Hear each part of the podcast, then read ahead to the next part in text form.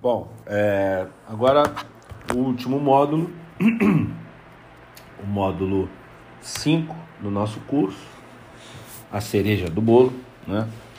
É, passar alguns cases aqui, aula 1, acabou o caô, o guerreiro chegou. Aula 2, case Diego Ribas, que é um case grande, extenso, mas é muito bom. É, aula 3, sobre resiliência, a gente vai falar sobre resiliência. E a aula 4, a gente, a gente vai é, começar a trilhar a sua jornada. Beleza? Uh, vamos falar aqui então do case Acabou o Caô. O guerreiro chegou. É, como eu falei anteriormente, né, um dos, uma das situações em que a gente tem que tentar se aproximar do ídolo, né, envolve é, uma questão de você tentar, mesmo sem contato, impressionar ou falar ou, enfim, fazer com que ele te note, mesmo sem network para isso, tá? É, no caso do guerreiro, embora muita, eu tenha muito obviamente, muito network com, com, ele, né? Como no caso o, o empresário que eu conhecia, os jogadores né, do Flamengo que eu já trabalhava, conhecia um cara, enfim, tudo isso. Eu sabia que eu tinha um caminho difícil a percorrer, né? É, para tentar propor alguma coisa a ele. Ele chegou com, com um peso muito grande né, no, no, no clube, com o status de ídolo, mas é, é, como se diz, a gente tem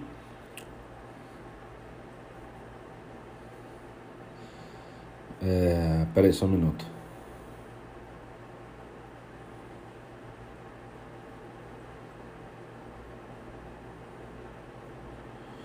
É, a, a gente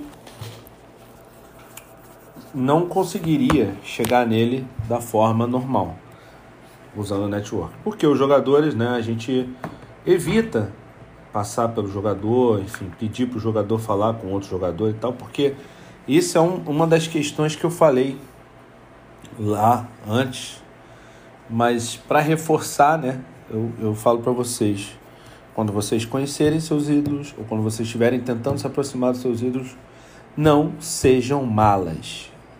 E eu considero uma pessoa que fica o tempo todo pedindo contato de um, contato do outro, né? Mala. É, então, ainda mais com jogadores que você já trabalha. Então não é uma coisa muito legal para a gente fazer. Então a gente pensou no seguinte: bom, já que a gente não não vai conseguir chegar perto dele, já que a gente não vai conseguir é, fechar com ele, nem, enfim, falar com ele assim diretamente, vamos tentar impressionar o cara de outra maneira. E aí eu eu fiz eu fiz uma reunião com a minha equipe, né? E a gente pensou em diversas formas, né? Uma delas foi de adaptar uma música, né? É, um funk assim, bastante popular aqui no Rio de Janeiro e, e fora também para quem gosta de funk, que era mais ou menos assim, acabou o caô, o general chegou. É, e nesse caso a gente é, pensou em fazer o Guerreiro Chegou. É, e aí a gente entrou em contato com o, o cara que fez a música, né? O MCG3, até falecido agora, mas na época não era óbvio e falamos com ele o seguinte: olha, G3, a gente quer gravar, é, que você regrave a música, se você puder regravar e tal.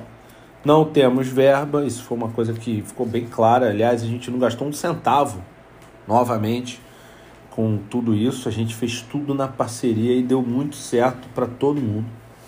É, mas aí eu falei, aí a gente falou com ele, né? Mas é, mesmo assim, acho que vai ter um retorno legal para você e, obviamente, para a gente. Você topa regravar essa música? Ele topa. Né? E ele, inclusive, refez é, a música, não só o refrão, mas ele gravou a música. Então foi, foi espetacular. Ele gravou uma música inteira, né? Então aí a gente pegou né, essa, essa ideia e, e aí resolveu pegar é, é, uma galera que, que trabalha com audiovisual para criar um videoclipe né, animado em cima dessa música. E aí a gente conseguiu, com a ajuda do pessoal que por acaso também, por acaso não, a gente só conhecia porque a gente trabalhava com isso. Cuidava assim do cuidava do telão no Maracanã e e aí a gente falou com eles, vocês conseguem fazer clipe? Aí fizeram um clipe. A gente deu o clipe com exclusividade para o Globoesporte.com, que publicou, né? É, já dizendo que alguns torcedores já estavam cantando e tudo mais. É, e aí a gente, a gente conseguiu isso, né? O Flamengo, na época, eu lembro bem, não tinha preparado nada para a estreia dele no Maracanã. Ele já tinha estreado antes, tinha jogado, mas a estreia dele foi fora do Rio. Então o Flamengo não tinha preparado nada. E aí a gente resolveu, por nossa conta, né, fazer todo esse estouro. E aí, como a empresa que fez é, era a mesma empresa que criou o, o que criou, quer dizer, que cuidava do telão do Maracanã, a gente uniu o útil ao agradável, né? e falou assim, ó, que tal se a gente colocar essa música no telão? Né? E, o, e o som, claro, né? Aí, óbvio, eles se amarraram, mas tinha que pedir autorização do Flamengo. Né? Então eles pediram, por acaso foi autorizado, né? E aí a gente começou a fazer o barulho. E, e aí o que acontece? O Guerreiro não era nosso cliente, né? Ainda, como acabou não virando. Mas a gente não deixou de capitalizar isso para um cliente nosso. Qual foi o cliente? A Flabutique. A Flabutique era a loja oficial do Flamengo também. Né? Nessa época a gente já não trabalhava mais com o Espaço Rubro Negro, a gente fechou com a Flabutique. E a gente capitalizou isso como? A hashtag, usando a hashtag General Guerreiro, porque a música era General Chegou, e aí a gente fez essa adaptação. Então é, a gente capitalizou em cima, a gente fez uma montagem dele com a camisa do Flamengo, batendo continência, e criou todo um ambiente positivo né, para a estreia dele no Maracanã. E, e, isso foi, se não me engano, uma quinta-feira, ou a estreia dele foi no sábado ou no domingo, agora eu não lembro direito, mas acho que foi no sábado. Então na quinta-feira é, a Globo publicou, na sexta-feira já estava no, no, gosto da galera. A gente também espalhou para vários influenciadores, né, torcedores famosos do Flamengo, que também deram uma força na divulgação. E é, com tudo isso, a gente resolveu né? Quer dizer, aí é, é, no, no sábado, tudo pronto, tudo resolvido, né? E aí, no telão, foi anunciada a escalação. E aí, e aí, por acaso, quem estava anunciando a escalação também era um cara convidado, que era o Tabet, que depois veio a ser o, o vice-presidente de comunicação do Flamengo. Quem é o Kibiloco, né? Enfim, do Porta dos Fundos e tal. É, e ele quando ele anunciou, eu não esqueço nunca, se vocês forem procurar, vocês vão achar o vídeo aí né, né, no YouTube. E aí ele começou já falando: acabou o caô, o guerreiro chegou. E aí logo depois a música começou a tocar e a torcida cantando e aquilo ali, enfim, tinha muita gente no Maracanã também e tal. E arrepia até hoje só de lembrar. É, e aí, tipo, ele fez o gol, Tá? Como eu falei, foi criado um ambiente super positivo para a estreia dele no Maracanã. Ele fez o gol e nos dias seguintes a música pautou todo mundo? Toda a imprensa é, esportiva brasileira e peruana também, falando da estreia do, do Guerreiro, da música do Guerreiro, e faziam perguntas, perguntavam se ele, se ele sabia o que era caô, se sabe, ah, gostava, tinha gostado da música e tal, enfim, todo mundo é, todo mundo gostou. Inclusive, na época eu lembro bem que isso é até assim, é bom de contar porque é um exemplo também de você ter paciência e saber lidar com a situação, né? Houve dois entreveiros, entreveiros não, dois revés, revés, reveses, revés, não sei. O primeiro eu não posso contar, né? Porque não, posso sim. Fui ameaçado por, por uma pessoa que trabalhava com ele. Aí vocês veem depois se vale a pena botar ou não. Mas foi ameaçado por uma pessoa que trabalhava com ele, dizendo que não queria que a gente associasse a nossa imagem ao guerreiro, é, que os empresários estavam, é, estavam insatisfeitos, que os que os é, que, o, que os familiares estavam insatisfeitos, que as pessoas que trabalhavam com guerreiros estavam insatisfeitos e que aquilo era um aviso e o próximo aviso seria um processo. E, e aí eu falei, bom, é, eu não sei aonde você está vendo que a gente está se aproveitando da a imagem dele, mas a gente não está. É, agora, as pessoas me chamavam para dar entrevista, para falar, porque a gente criou a música, né? Então, todo mundo chamava. Então, a gente deu entrevista para o Marketing Esportivo, que é um blog grande, é, Band News, enfim. É, e aí a gente contava sempre o processo de criação da música. É, e aí o outro revés foi que a gente, a gente gravou uma matéria no Maracanã, né? Com o Guerreiro, com o Guerreiro não, é, sobre, com o G3 na verdade, e o pessoal da minha equipe. E né, a gente contou como criou e tal a, a música, mas na hora de ir ao ar no Globo Esporte, o que foi ao ar foi uma declaração de um dirigente do Flamengo dizendo que tinha. É, meio que, meio que dizendo que a ideia tinha sido deles, sabe?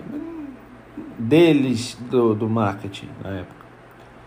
Mas não foi. Eu lembro que, um, que, um, que um, uma pessoa que trabalhava com a gente, um dos que, um dos, um dos que trabalhavam lá comigo, né? É, falou assim, que absurdo, isso é uma vergonha, não sei o que, bababá. A gente tem que falar, a gente tem que postar, porque os caras estão se apoderando e tal. Aí eu falei, não, não vamos fazer isso, porque a gente vai criar guerra à toa. Ao invés de fazer isso, a gente pode falar assim, ah, que bom que o Flamengo entrou na, na nossa na nossa história, né? Quer dizer, a gente fez a música e o Flamengo embarcou. Então, a gente não só atingiu né, os, os, a torcida, o jogador, mas também o clube. Então isso foi muito bom. Então, assim, obviamente, eu, que não tenho sangue de barata, teria ficado irritado do mesmo jeito como fiquei. Mas na hora eu pensei que talvez não fosse tão interessante brigar, mas sim se aliar, né? É, a, a ele, na eles, né? Na hora em que eles estavam insinuando que a música tinha sido criada por eles. Então isso aí é mais, uma, mais um exemplo também de, de, de, de oportunidade que a gente soube aproveitar. É. E aí falando de números, na época da, do, da música, né, do lançamento da música e tudo mais, no Twitter tiveram mais de 30 mil menções a hashtag General Guerreiro.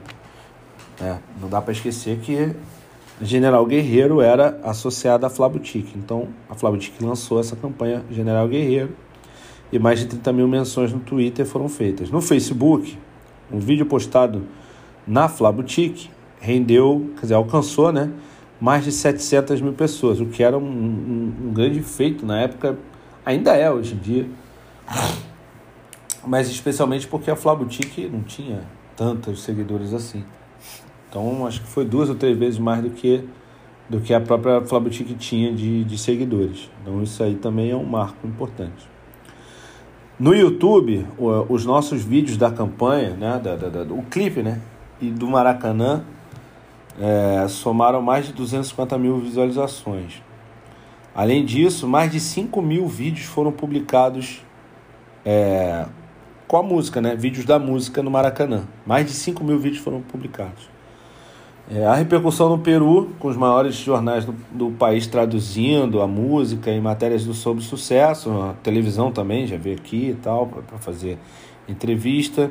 É, até a Al Jazeera, entre uma, uma, uma, uma, famosa rede de televisão árabe, também fez entrevista aqui, em Esportes.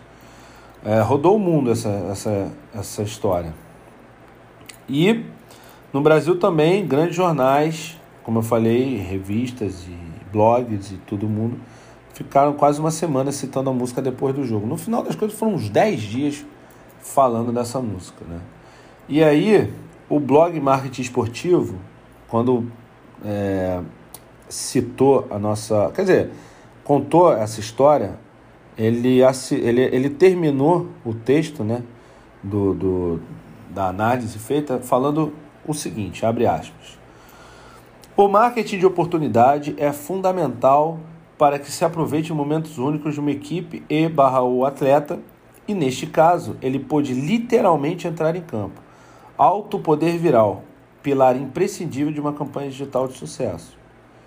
Exatamente isso. Alto poder viral, mais uma vez a gente volta naquela tríplice é, coroa, digamos assim, né? os três pilares: engajamento, timing e relevância. É, o timing fez com que a gente fizesse a música é, logo depois da primeiro, do primeiro jogo de estreia, o primeiro jogo dele né, pelo Flamengo. O engajamento né, veio com os influenciadores que a gente mandou e com o Globo Esporte. Né? E o Globo Esporte e outros sites grandes deram relevância à campanha. Tudo isso somado fez com que a gente chegasse em todos aqueles resultados absurdamente excelentes, né? como vocês viram. Então, esse foi um, um case de sucesso, entre aspas, porque a nossa intenção era trabalhar com guerreiro. No final das contas, a gente não conseguiu trabalhar com guerreiro, mas a gente fez história. Essa música era cantada por todo mundo, para todos os lados, e, e enfim, e foi muito bom, foi muito legal ter feito e participado desse momento, né? Agora eu vou passar aqui o case do Diego, tá? Case Diego Ribas no Flamengo. Aí, galera que tá me escutando aí agora, eu não sei é, se o Diego entraria aqui, talvez sim, contando um pouco também de como foi. Eu vou contar a história inteira, né, desde antes, e aí depois, inclusive da renovação. Vamos lá. Deixa eu tomar uma, um líquido aqui.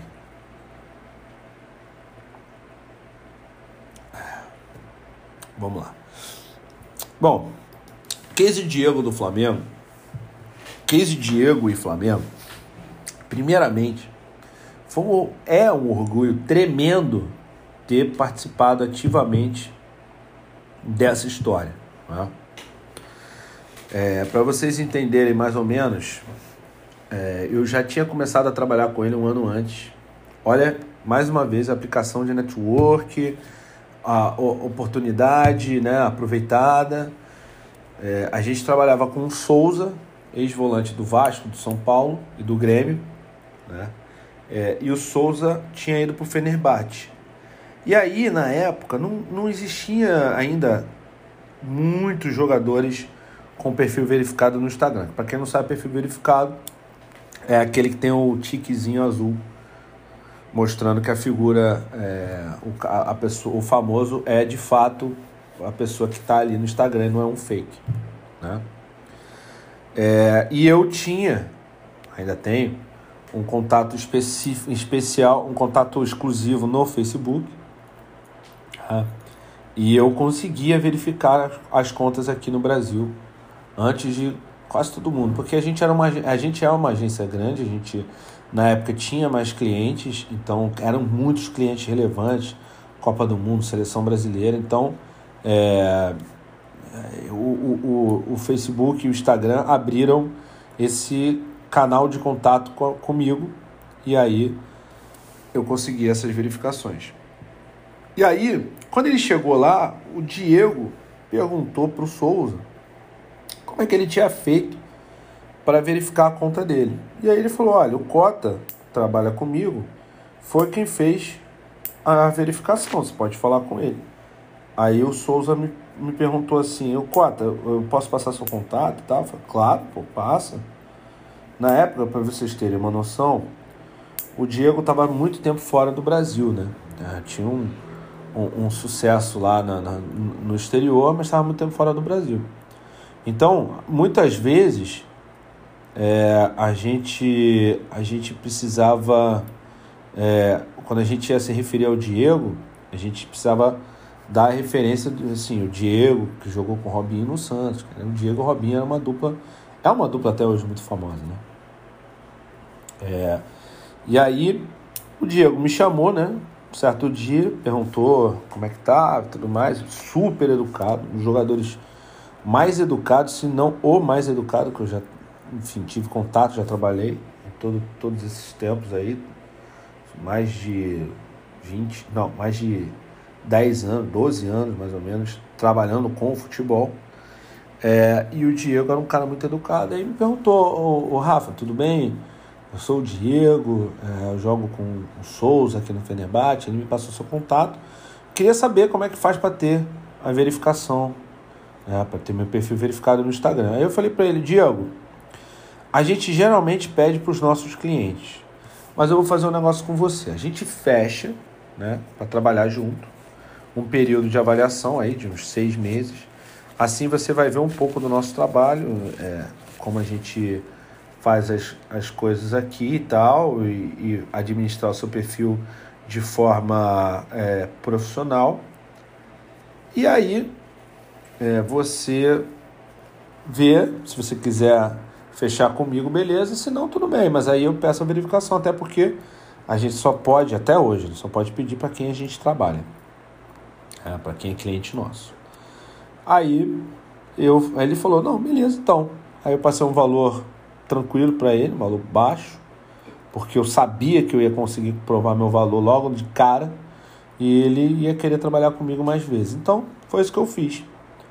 E todo grande jogador, pelo fato de eu ser Flamengo, se você está vendo esse vídeo não é Flamengo, é, não se não se coisa. Você pode trabalhar no Vasco, você pode trabalhar para o Atlético Mineiro, pode trabalhar para o time que você quiser. Eu trabalhei para o Flamengo, né? Sou rubro-negro e e sempre que eu posso, né, eu, quando fecho com um jogador, a não ser que ele esteja aqui no Brasil, mas fora isso, quando ele está fora do Brasil, eu sempre falo, pô, é uma boa você vir pro Flamengo e tal.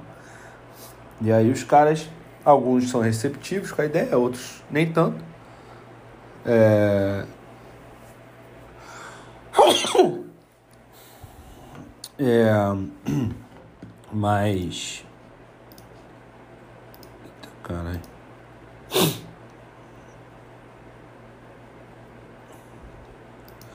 É, viu, recebi um negócio aí. E aí eu fiz essa mesma pergunta pro Diego. Falei, Diego. Foi mal, galera. Eu tô com um pouquinho de rinite aqui. É, falei, Diego, você não pensa em jogar pelo Flamengo? Porque todo, toda janela, todo ano, toda janela falam do seu nome, falam que você vem, falam que você está negociando, mas acaba que não, não, não rola, né? Aí ele falou assim para mim, olha, Rafa, eu, eu, tenho sim muita vontade, tenho um sonho de jogar pelo Flamengo, mas é, algumas consultas é, é foram feitas, só que até hoje é, só foram consultas. Aí beleza, né? A gente tava começando o trabalho, falei, não, beleza, um, um dia quem sabe. Aí o dia chegou. Um ano depois que a gente começou a trabalhar, já estava, enfim, as redes sociais a todo vapor, né? tudo muito bem é, engajado e tal. Houve um, uma tentativa de, de golpe, alguma coisa assim, uma guerra civil lá, uma espécie de guerra civil. Um momento conturbado na Turquia, né? E que eu acompanhava bem, porque a gente também trabalhava com a Sheila, que jogava no, num time turco, também a Sheila do vôlei, campeã, bicampeã olímpico. E ela. E aí, tipo, ele chegou um dia, né, das férias lá, não sei dizer, maio talvez. É, e, a, e a Sheila chegou no dia seguinte dele. E depois disso, dois, um dia, dois dias depois dele chegar, no dia seguinte que ela chegou, o, o, o aeroporto lá, Ataturk, eu acho, é, explodiu. Houve um atentado à bomba no aeroporto, especialmente na área do, do, do, dos voos internacionais. Acho que por sorte não morreu ninguém, mas, mas o bicho pegou gravemente lá, enfim. É, ficou realmente uma guerra civil, um, um, o país ficou muito complicado de se, se viver naquela época. Eu falei, Diego, aproveitei a oportunidade, o Guerreiro já estava no Flamengo, mas a bola é, em tese não chegava muito nele. E aí eu falei, bom, Diego, você não quer vir jogar no Flamengo? Porra, é, o Flamengo tá pagando em dia, tá montando uma estrutura cada vez mais sólida, bons salários. Você não tem vontade de jogar pelo Flamengo agora, não, cara? Sair daí, evitar todo esse problema aí na Turquia? Aí ele falou, Rafa, tem, pode, é uma, é uma possibilidade. Pode ser, pode, posso. Eu tenho o sonho de jogar pelo Flamengo, quem sabe? Aí eu falei, posso passar o seu contato pro pessoal do futebol e eles entrarem em contato com você e, enfim, é, é, irem à frente? Aí ele falou, pode, pode passar sim. Mas entraram em contato comigo uns meses antes e não rolou nada. Aí eu falei, não, tudo bem.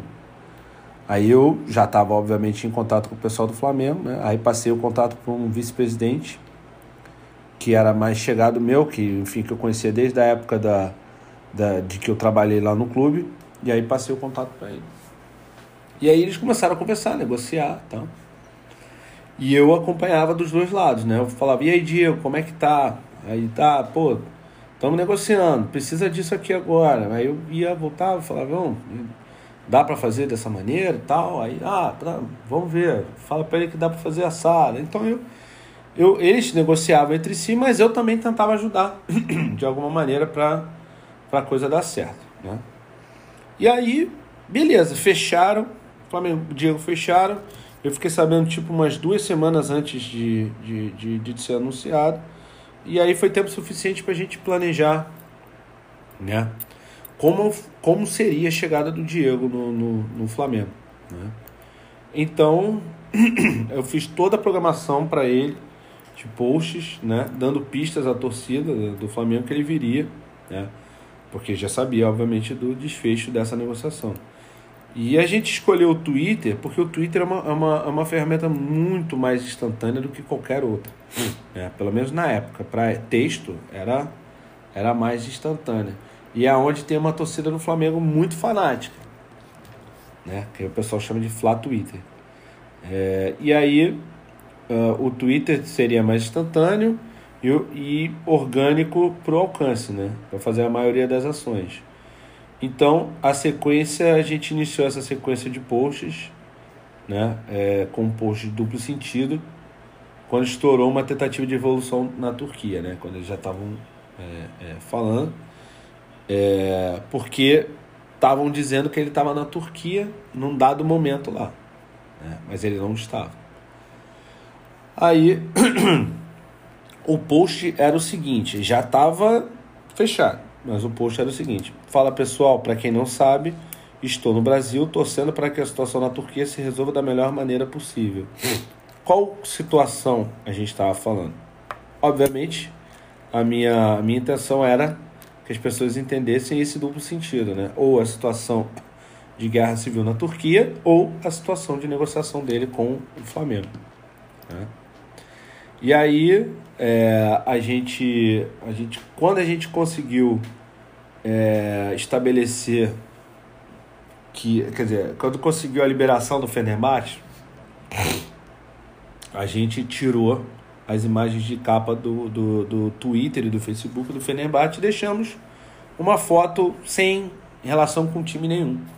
Na capa desses dois perfis e também na, na imagem de, de perfil, né, profile pic. E aí a gente, as pessoas já, opa, tem alguma coisa acontecendo. E aí na época, né, como todas as vezes que há uma negociação entre um clube grande e um grande jogador, sempre se fala em leilão, o que não estava acontecendo, eu sabia que não estava acontecendo. Né? É, e aí disseram que haviam outras propostas do Brasil, e eu sabia que a melhor proposta do Brasil era realmente a do Flamengo, mas especialmente por ele ter o sonho de vestir a camisa do Flamengo. Né? Ele chegou a dizer que, que ele não vestiria outra camisa no Brasil que não fosse a do Flamengo naquele momento. Então, é, isso foi muito impactante. É, e aí, enfim, depois é, eu postei, a gente postou, né, vamos viver nossos sonhos, temos tão pouco tempo, num dia. É, isso foi uma música que é, é, ele gostava muito, ele gosta muito, né, uma música do Charlie Brown Jr., né, do, do, Chorão, que era um amigo dele, na época de Santos. É, e aí as pessoas começaram né, a desconfiar. Ah, agora ele vem, não sei o quê. E aí a gente botou. É, isso é uma coisa que eu conto só nas minhas palestras. Mas a gente, eu falei, Diego, é, agora, na minha opinião, é a hora da gente seguir o Flamengo. Aí, aí, obviamente, eu sempre dizia né, os prós e os contras. Então eu falava, ó, prós e contras não, é, tudo que poderia acontecer. Então falava assim, ó, Diego, a gente vai seguir é, o Flamengo e todo mundo vai achar que você fechou. A gente pode argumentar que isso não significa que você fechou, até porque você segue outros clubes que você nunca jogou, mas todo mundo vai associar. E aí, quando eu segui né, o, o, pelo Twitter o Flamengo, é, muita gente começou a postar uma hashtag MDEV, meu Deus, ele vem. E aí começou lá, pô, agora o Diego veio, fechou, finalmente fechou com o Flamengo, o Diego fechou com o Flamengo, lá, lá, lá, falaram pra caramba. E aí do nada o perfil do, do Diego deixou de seguir o Flamengo. Aí eu não entendi nada, falei, ué, o que aconteceu? E logo em seguida Quase que instantaneamente eu recebi uma ligação do Flamengo, da comunicação do Flamengo, na época. Se eu não me engano foi o Marcinho, Márcio Macô, mas agora eu não lembro quem foi. Me ligou e falou, ô Cota, a gente não fechou ainda com o Diego, por que você botou, porque já sabia, né? Que você botou ele para seguir o Flamengo? Eu falei, não, tá fechado. Ele falou, ué, tá fechado? Eu falei, tá, tá fechado, fica tranquilo. Eu sei o que eu tô fazendo. O Diego tá ciente de tudo, tá aprovando tudo, ele também tá, tá dando as ideias. Então, é, fiquem tranquilos, eu, eu sei o que eu estou fazendo. Ele, ah, mas aqui na comunicação ninguém falou nada pra gente. Eu falei, é, mas já tá certo. O futebol não comunicou, mas tá certo. Aí, beleza. Aí, desligamos o telefone eu falei, ó, vou botar para seguir de novo. Aí, fiz isso. Só que aí, o Twitter veio abaixo, três vezes. Primeira, com o primeiro follow do Flamengo, do, do Diego no Flamengo. Aí, meu Deus, ele vem. Depois, esse é um follow, né? Deixou de seguir o Flamengo. Todo mundo, ah, melou a negociação, ele não vem, não sei o que, não sei o que. E logo em seguida, o segundo segmento lá do, do, do Diego Flamengo. E aí a galera, ah, agora ele vem, agora ele vem, agora ele vem. E aí foi engraçado que no dia seguinte a gente planejou um post, um, um emoji emoji battle, né, que eles falam, o pessoal fala esse termo, mas era uma tipo posts com emoji, né? A Adidas fez uma publicação é, com uma carinha feliz, se eu não me engano. Flamengo com uma outra carinha, não lembro agora. E aí a gente postou a cara dele, né, aquela carinha de óculos, smile de óculos, óculos escuros.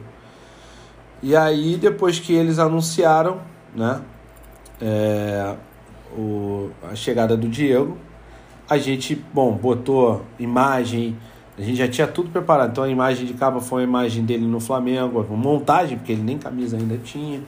Né? A gente anunciou também a camisa 35 antes e tudo mais, então foi muito legal.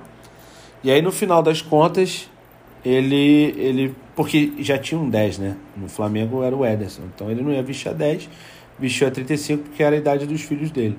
E aí no final, né, dessa situação, a gente postou um SDV Flamengo, que é o S, segue de volta o Flamengo. Por quê?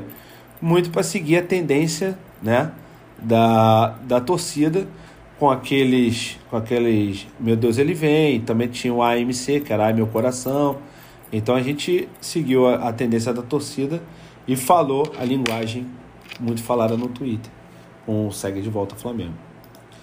Além disso, a gente criou junto com ele um texto é, que, que se intitulava Letras Não Números, né? E a gente lançou um site para isso, tribunadeonra.com.br. Hoje não existe mais o site, mas, mas a ideia era fazer algo parecido com o Players Tribune lá americano, que faz umas entrevistas muito boas com os jogadores. E aí a gente publicou um texto, uma carta, né, do Diego à torcida, é, em parceria com ele. Eu lembro que eu lembro que uma das uma das coisas que a gente melhor faz, né, isso é uma técnica também, é, é incorporar a pessoa na linguagem. E a gente faz isso muito bem. Modéstia à parte, a gente faz isso muito bem. É, então, tanto que já teve jogador que achou que estava falando com outro jogador e na verdade estava falando comigo. E ele falou, pô, mas eu falei, tava, eu achei que tinha certeza, porque o fulano fala assim. É, mas não é ele, sou eu. E até ganhamos esse cliente depois. É, mas aí a gente conseguiu traduzir em números, né, em letras, né, digamos assim, um texto do Diego falando uh, sobre a decisão dele, né, de vir para o Flamengo, por que, que ele estava vindo, não era pelo valor, não era. Pode, pode falar. Não, é? Pode? É, eu tô gravando aqui, mas pode falar. Se não for demorar. Não, queria pensei que você ia botar o Enzo para poder dormir. Tá, então se prepara lá que eu vou pausar aqui daqui a pouquinho. E aí esse texto acabou derrubando o site. Acho que foram 40 mil acessos, se não me engano, em instantâneos. E derrubou o site, o site só voltou ao ar muito tempo depois. Mas foi um texto muito legal, a gente fez com base no que, no que eu sabia que ele queria falar, no que ele queria né, é, passar para a torcida, e eu mandei para ele. E ele colocou uma parte que foi muito emocionante nesse texto. Ele falou: Olha, tem que falar no texto que os meus filhos, a alegria que eles sentiram quando eu disse que a gente ia voltar para o Brasil e eu ia jogar no Flamengo, foi uma coisa transcendental, foi uma coisa impressionante. Então, pô, isso aí me fez até ficar emocionado na época, eu lembro muito bem. E falando de rede social, né, houve um aumento instantâneo nas redes sociais do Diego. De um dia para o outro, o Facebook dele ganhou 150 mil seguidores, o Twitter ganhou 20 mil é, e o Instagram quase 100 mil a mais. E o alcance total de, das redes sociais dele foi de quase 20 milhões né, de pessoas. E aí eu vou, eu vou parar um pouco aqui para fazer mais um vídeo daqui a pouco. Bom, e aí, continuando, né, o case Diego, o case Diego ele precisa ser explorado ao máximo porque primeiro é um cara que topou participar e segundo porque é realmente o, o, o nosso maior cliente em todos os tempos e tudo que a gente já fez com ele até hoje, então por isso ele merece um, um, um destaque maior.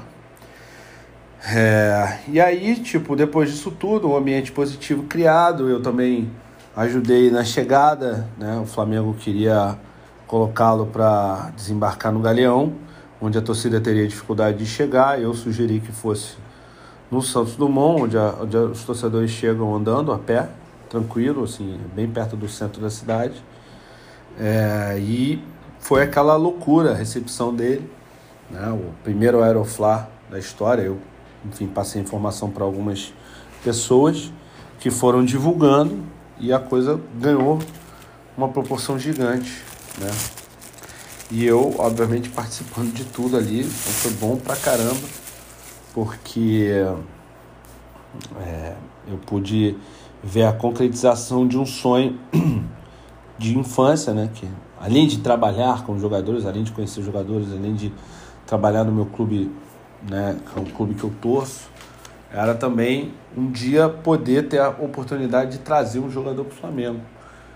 Não sou empresário dele, óbvio, por isso não posso pegar o mérito todo sozinho. E, mas assim, eu me sinto muito responsável por tudo que aconteceu com ele. E, obviamente, tudo que aconteceu com o Flamengo depois da chegada dele. Porque ele mudou muita coisa no Flamengo. Né? Aliás, para quem não sabe, ele é o criador da expressão estamos em outro patamar. Só que quem, quem popularizou foi o Bruno Henrique. Enfim. E aí, teve aquela questão da renovação do Diego, né? acabando os três anos de contrato, três anos iniciais de contrato, né? É, ele recebeu uma proposta muito boa de fora do Brasil, do, da MLS.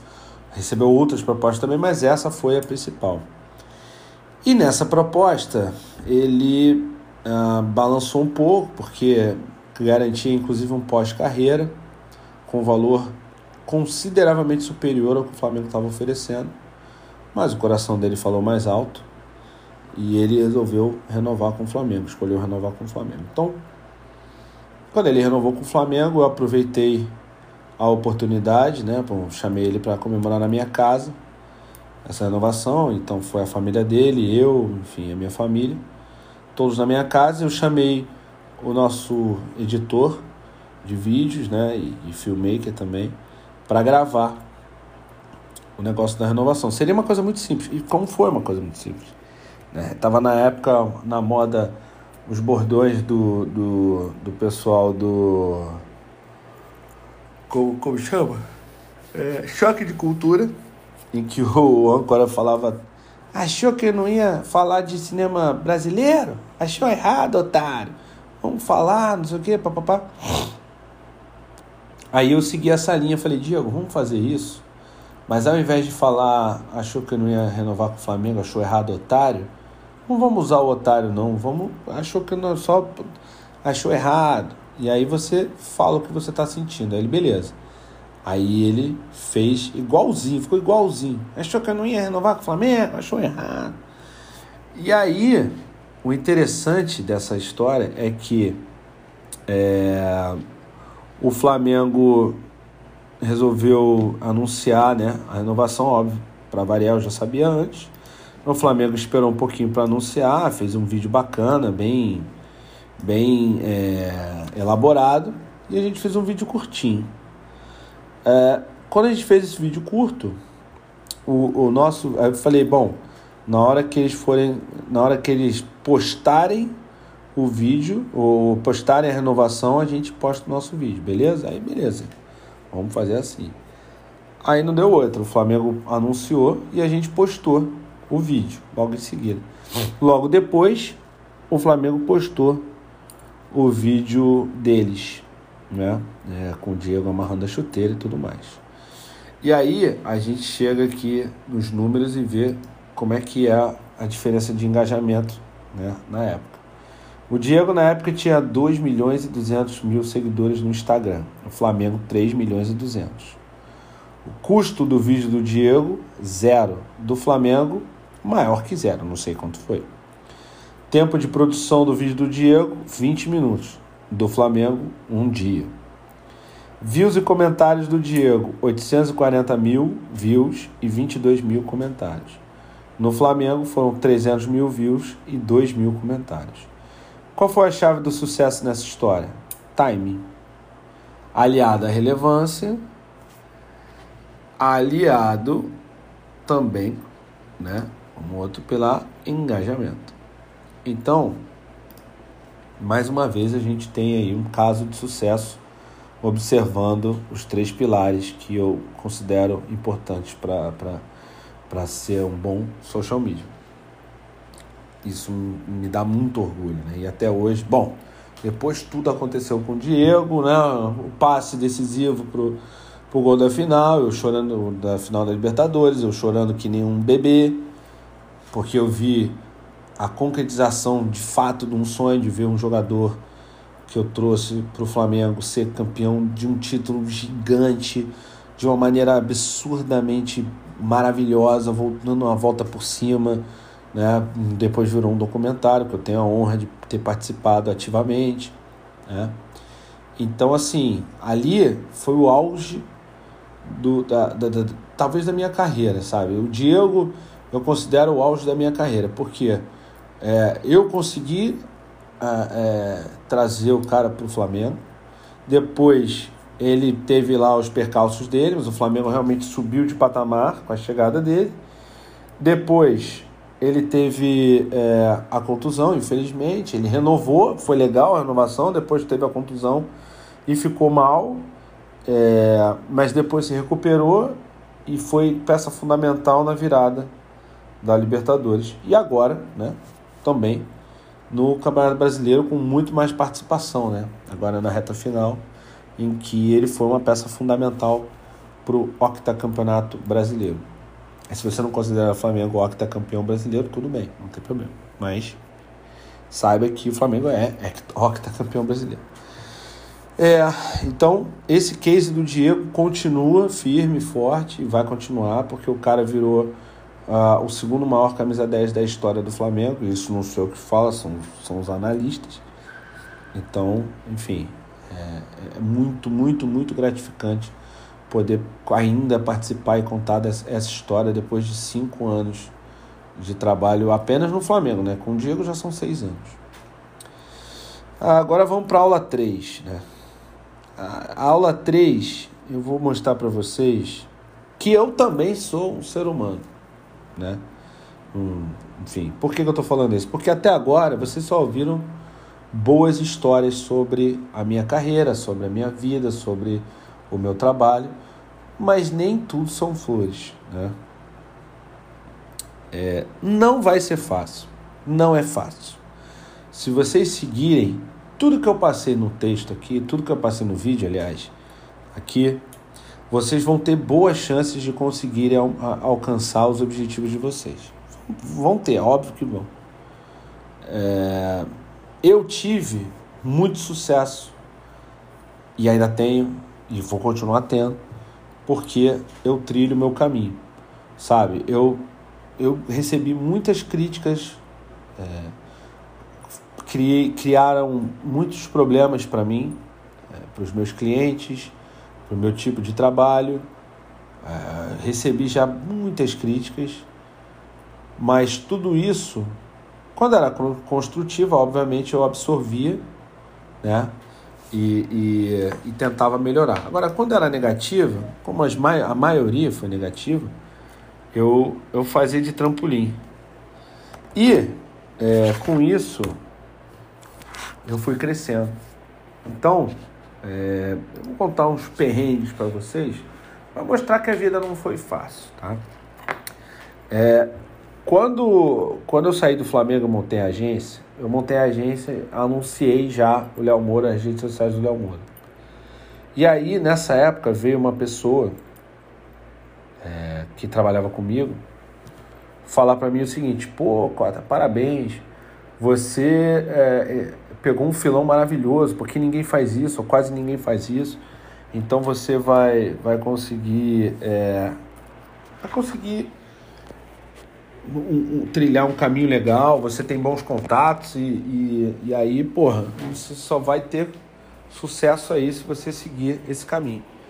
E eu lembro muito bem, eu lancei a, a, a, a página do Léo Moura e fui passar férias em Londres.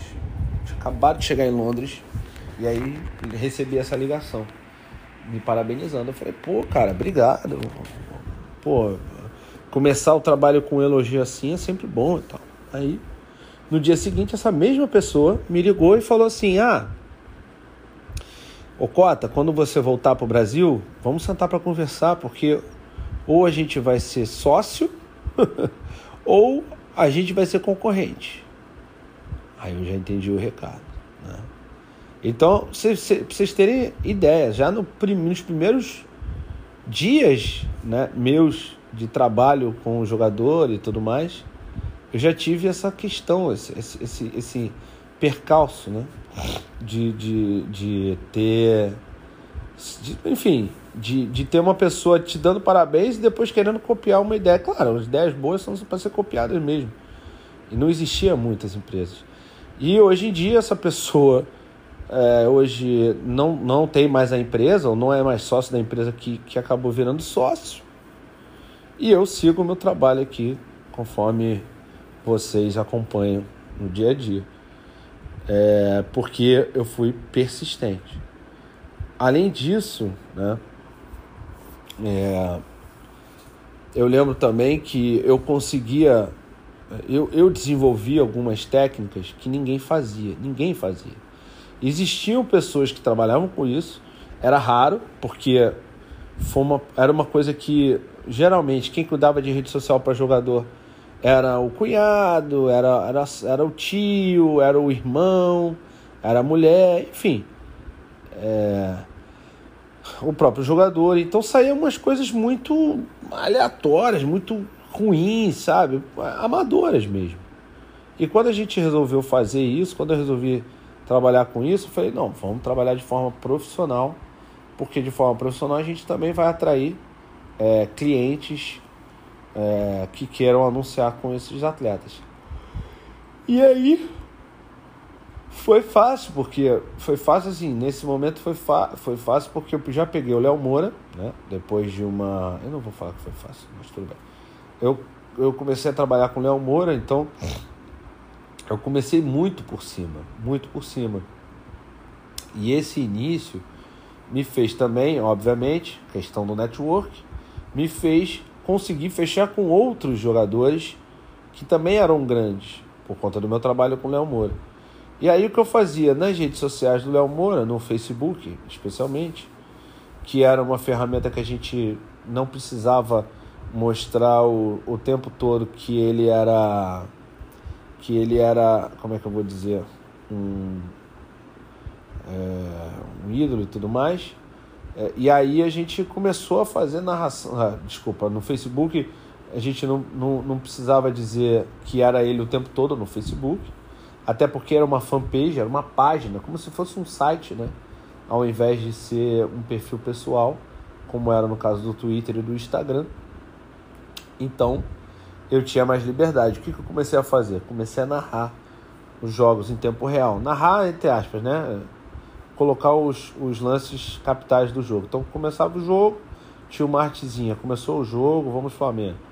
Gol do Flamengo, tinha uma artezinha Gol do jogador tinha uma artezinha personalizada, que eu trabalhava, né? No do gol do jogador que eu trabalhava. É, fim do primeiro tempo, começou o segundo tempo, mais gol se saísse. E fim do primeiro tempo, vitória. Fim da primeira. Eh, fim do, desculpa, fim do jogo, vitória. Fim do jogo, empate. Ou então fim do jogo sem imagem. Só fim do jogo e o resultado. E aí o que acontece? Quando saía o gol do meu. Do, qualquer gol do Flamengo que saía a imagem de gol era muito compartilhada por todo mundo. E aí aumentava o alcance. Enfim, muita gente seguia, porque quando você compartilha no seu perfil, outras pessoas que não sabem que, que existe aquele perfil oficial vão seguir, né? E, e assim a gente conseguia um alcance incrível. E além disso, conforme eu fui fechando, né, o clube, o, o, o, não, não vou falar isso não Conforme eu ia fechando com o jogador do Flamengo, eu anunciava quando era gol do, do Diego Alves, do, quando era gol do Renato Abreu, eu falava gol do Renato Abreu no próprio Renato Abreu e no, no Léo Moura eu falava gol do Renato Abreu, marcando a página do Renato Abreu. O que acontecia? As pessoas seguiam a página do Renato Abreu o Léo Moura também. Então saía gol do Flamengo, eu marcava o Léo Moura. As pessoas seguiam a página do Léo Moura. Então, era uma, era uma, uma alimentação, uma, uma retroalimentação assim que, que passava por todos os jogadores que eu trabalhava no Flamengo. cheguei a trabalhar com oito jogadores do Flamengo.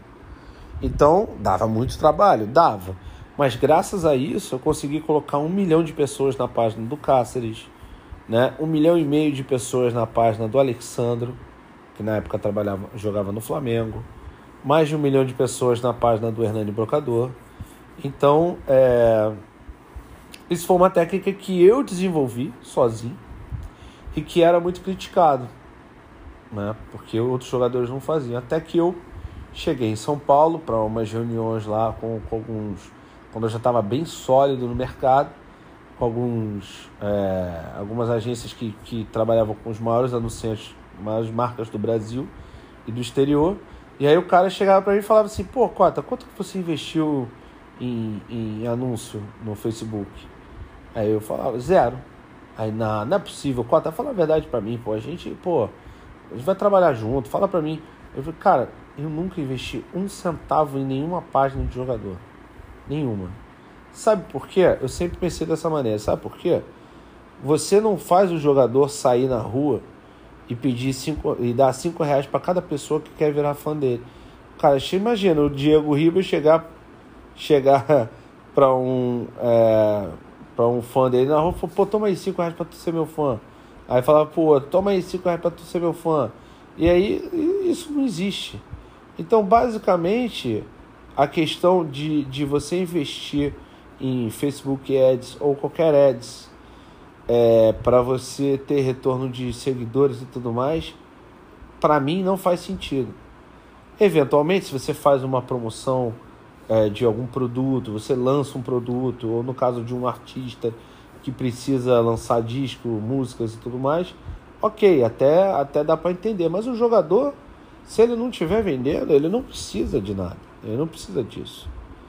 Então, é, eu fui muito criticado nessa época por isso. Mas eu dava resultado e os outros não davam. Então, se você for criticado muito, das duas uma, ou você realmente está errando muito, ou você está fazendo uma coisa que os outros queriam fazer, mas não podem fazer.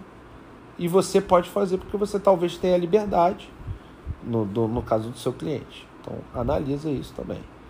É, Para chegar onde eu cheguei, vocês terem uma noção, eu falei para vocês, né? O caso do Aldo, em que eu investi do meu próprio bolso para ir para os Estados Unidos e levar um funcionário comigo é, para a gente fazer o conteúdo em loco, porque eu sabia que isso ia render um case que um dia eu ia poder ou escrever um livro, ou fazer uma palestra, enfim, não, não deu outra. É isso que está acontecendo neste momento, inclusive. É, e aí, além de tudo isso, né, eu cheguei né, a ficar em hotéis esperando jogadores por horas a fio, até que o jogador não apareceu. Né? Houve uma ocasião em que eu esperei um jogador por oito horas num hotel fora do Brasil, no, no, no lobby. O cara não apareceu. Depois disse que tinha dormido, inventou uma desculpa esfarrapada e pediu para voltar no dia seguinte. Vocês acham que eu voltei? Sim, eu voltei. Porque o interesse era meu de fechar com o cara. Porque, em geral, quando você oferece um serviço. Hoje não, hoje é diferente. Mas na época, quando você oferecia um serviço que era pioneiro, que as pessoas não faziam, para o jogador não fazia a menor diferença ele ter ou não ter rede social administrada de forma profissional. Por que, que não fazia a menor diferença? Porque o cara, para ele, não, não, não rendia nada. Então, como é que eu ia convencer o cara de que era importante? Pessoalmente, falando pessoalmente com ele. Olha, a gente já conseguiu esse resultado, a gente conseguiu esse patrocinador, a gente conseguiu isso, isso e aquilo. Então, é, só funcionava assim. Só funcionava assim. E mesmo, e assim, ah, pô, mas foi humilhado e tal. Ah, depende do ponto de vista. Eu não me sentia humilhado. Eu me sentia, obviamente, chateado por ter né, sido esquecido, entre aspas. Mas, no fim das contas, eu consegui o meu objetivo. Um não né, nunca é um, um, um, uma situação é, definitiva. Para mim, um não é um talvez, sabe? Não significa que eu serei um mala que vou ficar enchendo o saco de alguém para trabalhar ou para fazer o que quer que seja. Mas significa que eu acho que eu posso transformar um não em um sim. E eu vou fazer de tudo para conseguir isso sem encher o saco de ninguém, respeitando, mas tentando é, resolver o, o máximo, o melhor, fazer o meu melhor para poder fechar o negócio que eu preciso fechar, que eu quero fechar. É, e aí, e aí além de tudo isso, né, eu também já, já, enfim, para vocês terem uma noção, desde que eu trabalho, desde que eu saí do Flamengo, eu não tive férias. Eu viajo, eu passeio, né? Infelizmente, por conta dessa pandemia que a gente está vivendo, eu não, eu não, a gente não pôde fazer as nossas viagens que a gente faz geralmente no ano, mas graças a Deus a gente faz, a gente faz sim grandes viagens, fica, conhece lugares bacanas. Eu pessoalmente sou pouco criativo em relação a isso. Eu gosto de ir para Disney todo ano, mas a minha mulher gosta de ir para Europa e tudo mais, então a gente vai para Europa vai para não sei aonde. Então, é, graças ao, ao nosso trabalho, né? Fruto, fruto do nosso esforço próprio, nosso trabalho. Mas não, não é fácil ficar sem. Mas assim, enquanto a gente está lá na fila do, do, do, do, do brinquedo da, da Disney, eu estou trabalhando, estou mandando e-mail, estou falando com o jogador, estou cobrando né, da minha equipe. Eu sou realmente um pouco centralizador, mas o tipo de trabalho que eu faço eu preciso ser, porque os jogadores não se sentem à vontade, nem sempre se sentem à vontade quando você passa o contato dele para uma ou duas pessoas, mesmo que sejam da sua confiança. Essas pessoas são apenas da sua confiança, não da confiança do cara.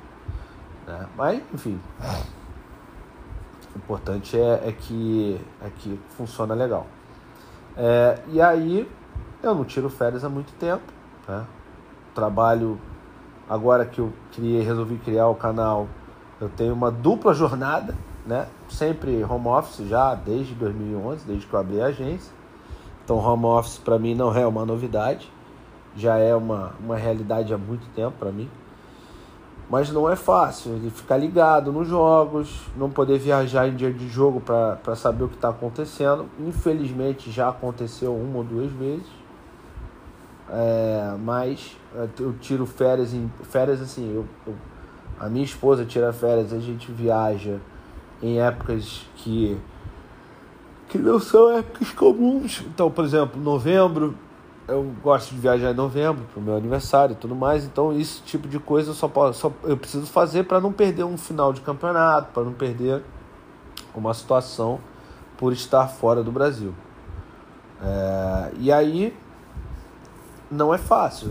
Vocês viram todo o glamour, vocês veem, vocês acompanham aí as minhas redes sociais, vocês sabem que, pô, volta e meia eu tô num, num ótimo restaurante, eu tô em ótima companhia, tô, pô, viajando, estou vendo um negócio diferente, estou participando de projetos interessantíssimos, projetos legais pra caramba, sei de, de muito, posso dizer que sei de tudo dos bastidores, tudo que acontece nos bastidores né, do, do, do Flamengo, que é o clube que eu, que eu, que eu torço. É, então, assim, é uma vida legal, é um trabalho legal, divertido, né, prazeroso, mas não é fácil. E não pense você que vai ser fácil. Talvez, talvez não. Vamos lá. Você seguindo todo esse passo a passo que eu dei agora, tudo isso que eu falei para vocês, vocês podem trilhar o mesmo caminho que eu trilhei. Eu, para mim, deu certo desse jeito. Para vocês, se vocês seguirem direitinho, eu duvido dar errado. Eu duvido dar errado. É, mas não pensem que vai ser fácil. Pode ser que realmente seja facilitado, porque eu estou dando o caminho das pedras, mas não é e nunca será fácil. Esteja preparado para tudo, seja resiliente, seja é, é, comprometido, né? e você vai ter sucesso em qualquer é, situação, em qualquer é, é, é, trabalho. Para terminar, né, a aula 4, eu vou convidar você a começar a trilhar agora a sua jornada. Né? É, tudo, que, tudo que eu mostrei para vocês tem aplicação para que vocês consigam o sucesso que eu consegui. Tá? Toda, toda a minha história é baseada é, em, em alicerces que, que funcionaram para mim porque eu apliquei tudo isso e deu certo. Não está muito legal essa parada, mas eu tenho que melhorar. Então, é, até como eu estava falando agora na última aula, o importante é manter a fé, se manter firme, entendeu? Se você não acredita isso, se você não é um cara religioso, é, acredita em você, até para quem vai ser, se você é religioso também acredita em você, acredita no seu potencial, você vai conseguir com persistência, com esforço e seguindo as nossas dicas aqui. Tá? Eu quero que vocês agora pensem em tudo que eu falei, tá? que vocês comecem a aplicar tudo que eu passei para vocês. É muita coisa, é muito conteúdo. Não é tudo, tem muito mais conteúdo que eu vou passar para vocês aí nas nossas próximas aulas, nossos próximos cursos. Não é tudo, mas é bastante coisa. E, e eu acho que é, eu acho não, tenho certeza que vocês vão conseguir trilhar o mesmo caminho que eu trilhei de sucesso. Espero que você, que espero que vocês mandem mensagens para mim dizendo: "Pô, Cota, consegui, sempre sonhei trabalhar com fulano de tal e agora, graças ao seu curso, eu consegui, estou trabalhando, estou ganhando bem, estou feliz". É, porque essas histórias são as histórias que me motivam né, a fazer o que eu faço, a fazer o que estou fazendo aqui para vocês, mas também motivam a gente a fazer novas, trazer novas ideias, continuar trabalhando, continuar se desenvolvendo para que a gente possa seguir cada vez mais forte é, buscando os nossos objetivos. Então, espero que vocês tenham gostado do curso.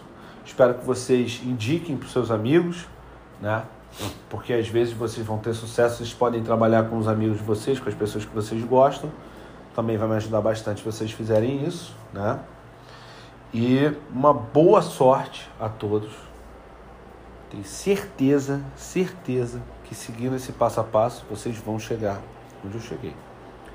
Ok? Então, muito obrigado e, e muito sucesso a vocês. É tudo que eu desejo. Saúde e sucesso. Valeu, fui!